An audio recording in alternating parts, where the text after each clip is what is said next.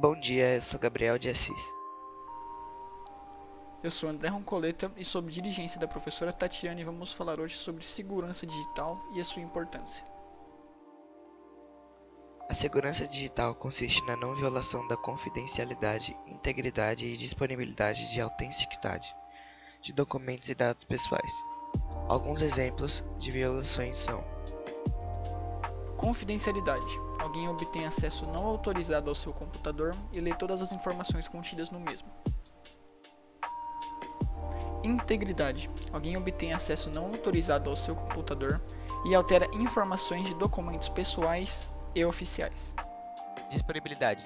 O seu provedor sofre uma grande sobrecarga de dados ou um ataque de negação de serviço. Esses casos são muitos mais comuns do que pensamos e acontecem muitas vezes em todos os dias com diversas pessoas do mundo inteiro. Tenho como exemplo um parente conhecido de São Paulo que teve seu cartão clonado após sua entrada em um link falso. Ele acessou sua senha bancária e infelizmente teve graves consequências. A situação só foi resolvida após sua ida ao banco, após perder mais de dois mil reais pelo, de gasto pelo golpista. O uso da internet cresceu rapidamente no mundo inteiro, e conforme foi inserida no cotidiano da população, a forma como fazemos as coisas foi mudando, desde a nossa forma de comunicação até em sua inserção no mercado de trabalho. Portanto, falaremos métodos de como se prevenir de invasões e roubos de dados.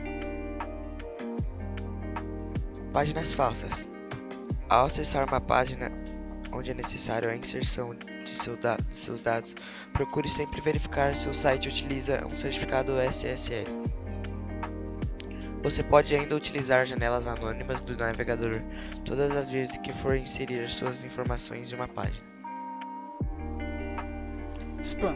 Spam é o termo usado para se referir às mensagens eletrônicas que são enviadas para você sem o seu consentimento. Recomendado neste caso é nunca abrir nenhum link anexado ao e-mail, do qual você não tem consentimento. Utilize senhas fortes. Senhas fortes são extremamente necessárias.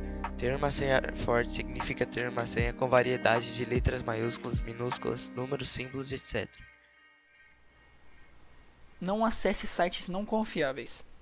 Caso você receba algum alerta do seu navegador antes de acessar algum site, procure não passar adiante, por mais que a informação que você procura possa estar nessa página.